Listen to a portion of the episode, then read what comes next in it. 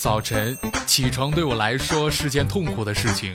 直到有一天我遇到了创业最前线。之后的每一天，我起床的第一件事就是打开喜马拉雅 FM，收听《创业最前线》。欢迎大家如约做客今天的《创业最》。后来啊，随着时间的推移，我渐渐发现了，早晨赶公车的时候可以听，中午吃饭的时候可以听，晚上睡觉前也可以听。我是音乐，邀请大家一起来聆听我和大家的创业最前线。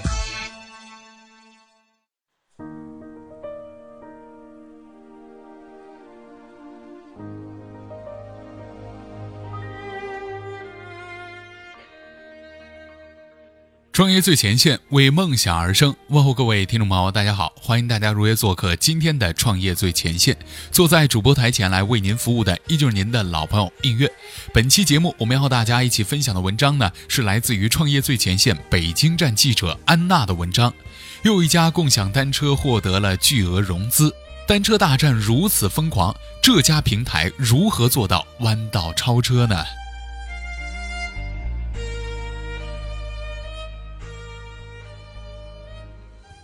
二零一六年，资本市场上最炙手可热的宠儿，莫过于共享单车。在这里，投资人看到了投出下一个滴滴、饿了么，甚至是下一个 BAT 的希望。而对于共享单车的创始人和创业者来说，这无疑是一场战争。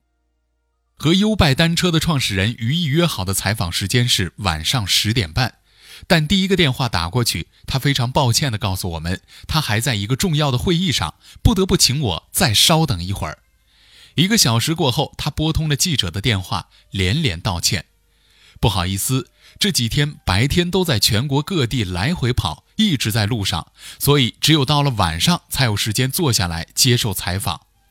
这样的节奏对于于毅来说是一种常态。自去年七月拿到天使轮融资以来，他几乎没有晚上三点前睡过觉，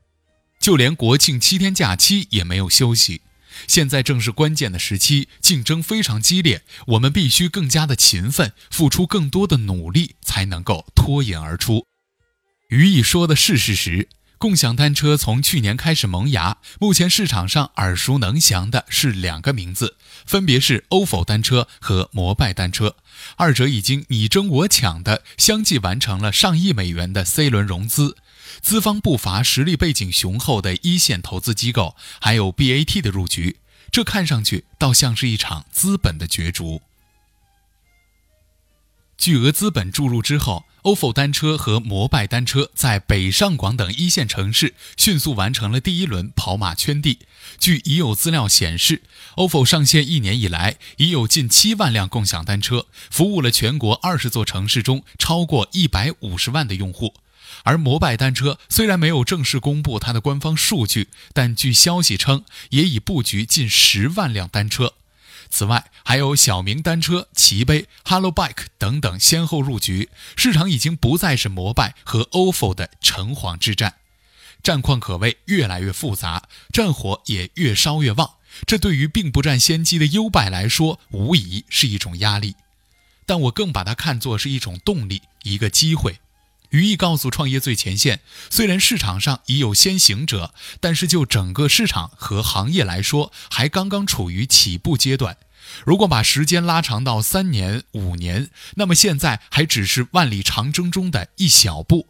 于毅给我们算了一笔账：现在各家单车都有一定数量的布局，但对于未来将达到八百万辆、一千万辆的市场来说，大家都只占了很小市场的份额。那么这样算下来，我们就还有大量的空间去扩张，市场还远远没有达到饱和。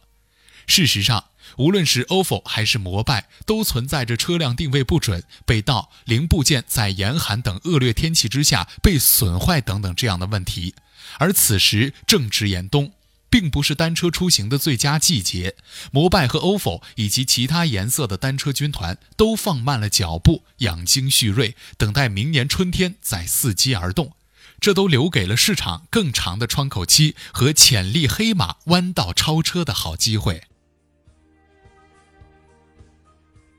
当然，机会只会留给准备好的人。于毅和他的团队准备好了吗？事到如今啊，单车之争呢，恐怕怎么也绕不开摩拜和 ofo 了。许多人看好摩拜，那是因为它在高科技自行车制造方面的投入，未来免于自行车维护的成本支出；而有一部分人支持 ofo，是因为看中了它平台化的运营，轻资本化运营有助于它快速回本以及扩大规模。但在于毅看来，这些都不是拿下共享单车市场最重要的因素。他认为，共享单车的本质是一种用互联网思维运作线下单车的商业模式，而重中之重是线下的运营。它更多的在于线下的运营以及用户的骑行体验，用户能不能快速找到车，如何提高自行车的运转调配的效率，这才是更重要的事情。用互联网思维运作线下单车，与有一套自己的独特的思考和逻辑。首先想到的是产品和供应链本身。优拜单车是具备行业内最高水平的制造工艺，但成本仍然是可控的。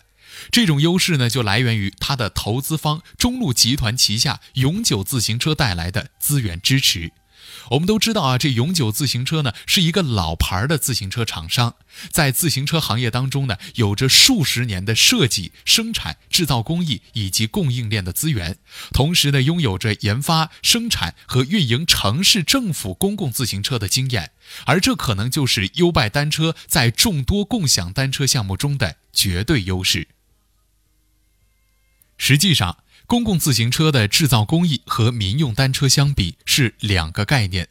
得到永久自行车的供应链的助力，优拜单车的成本可以得到有效的控制，既能保证用户的骑行体验，又能够确保自行车在技术性能方面的高水平。余毅计算过，一辆优拜单车预计半年之内就能够回本。有了永久自行车的支持，那优拜单车保证高品质、低造价的单车自然不在话下。他重点提出的是互联网线上产品的研发和运营能力，而重中之重是把精力放在线下的经营和运营当中。这对于做互联网和团购出身的于毅以及他的团队来说是驾轻就熟的。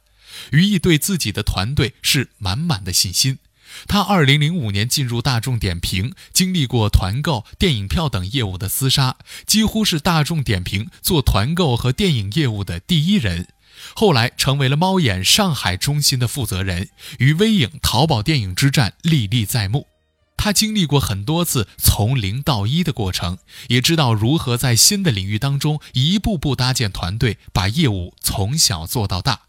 团队当中的其他成员呢，也都是来自于大众点评、阿里、携程、百度、饿了么、五八同城等等互联网的一线企业，或多或少都见证过各家在行业当中的残酷的竞争，仍然保持着分封圈地的狼性，这是他们打赢这场单车大战最大的砝码。他和他的团队都清楚地知道，无论是当年红极一时的团购，还是余温未退的 O2O，看似订单都在线上，但冰川之下的七八成都是来自于运营和地推。同样的理论也适用于共享单车。自行车再高科技，线上预订再方便，但最终都要落实到用户的骑行体验和是否能够在自己需要的时候顺利地找到单车上。而这一切，只有真正在实战当中拼杀过的团队，才能够做到心中有数、运筹帷幄。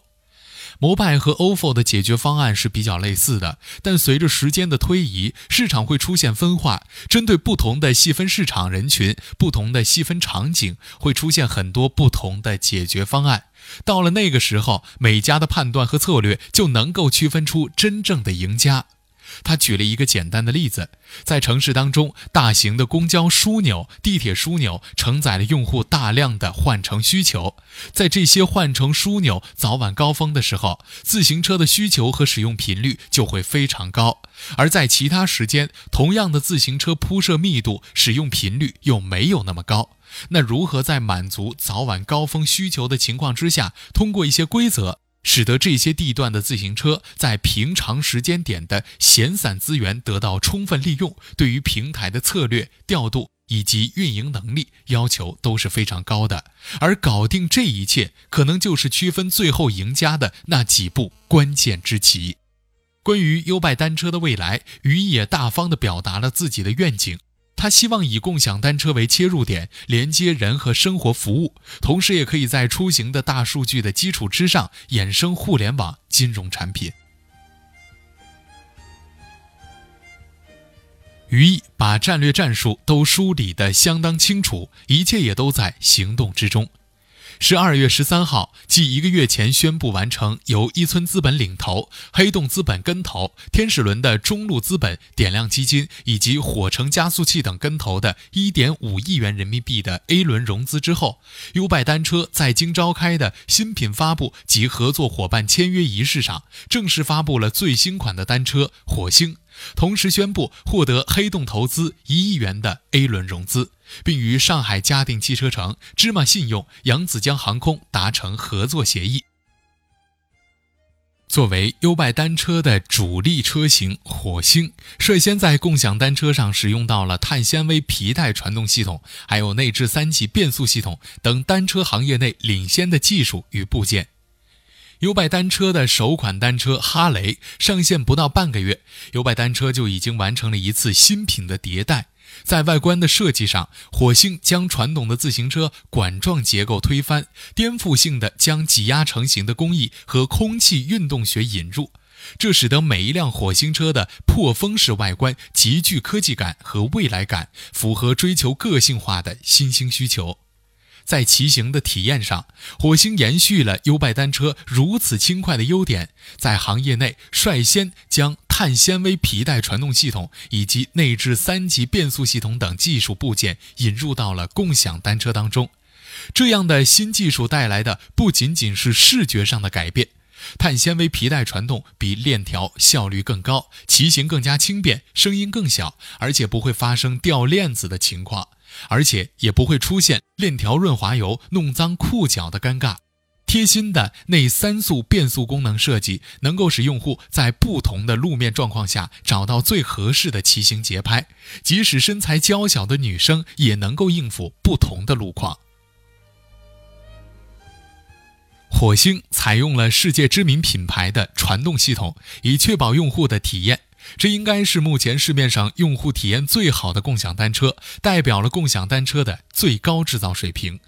在这次发布会上，征信体系将会成为优拜单车的又一个亮点。于毅透露，优拜单车与芝麻信用达成了免押金扫码租车的服务协议，只要芝麻信用评分达到了六百五十分以上，用户无需押金即可租车。此外，正确履约使用优拜单车还会提升用户的信用，而恶意滥用、损坏车辆则会给用户的信用记录带来不良的影响。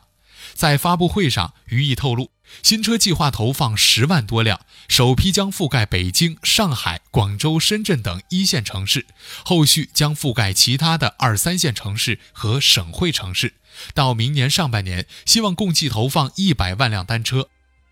同时，基于来自资方的中路基金的永久自行车的公共自行车资源，城市公共自行车也将纳入到优拜单车的运营当中，为用户出行打开更加开放的平台。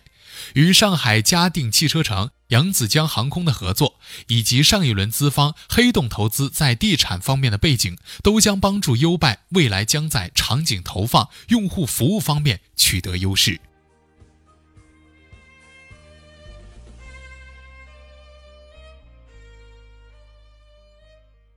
亲身经历过轰轰烈烈的团购大战，于毅把眼前的单车大战看得更加清楚透彻。他认为这是一个长跑，共享单车市场还未饱和，大有机会。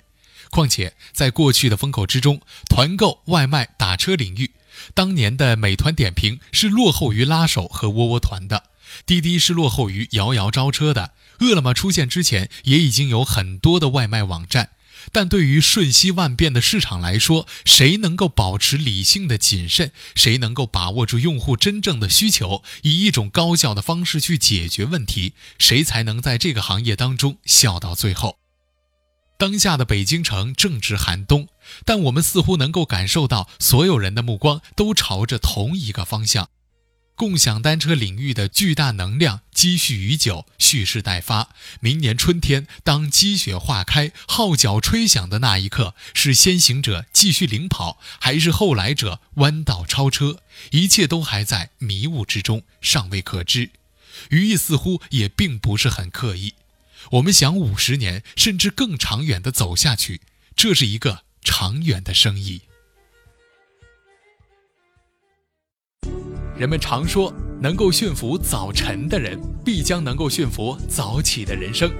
创业呢，就像早起是一样的，需要驯服自己的惰性，不断的坚持下去，有条不紊，不忘初心。只有这样啊，才能够有一个不悔的人生。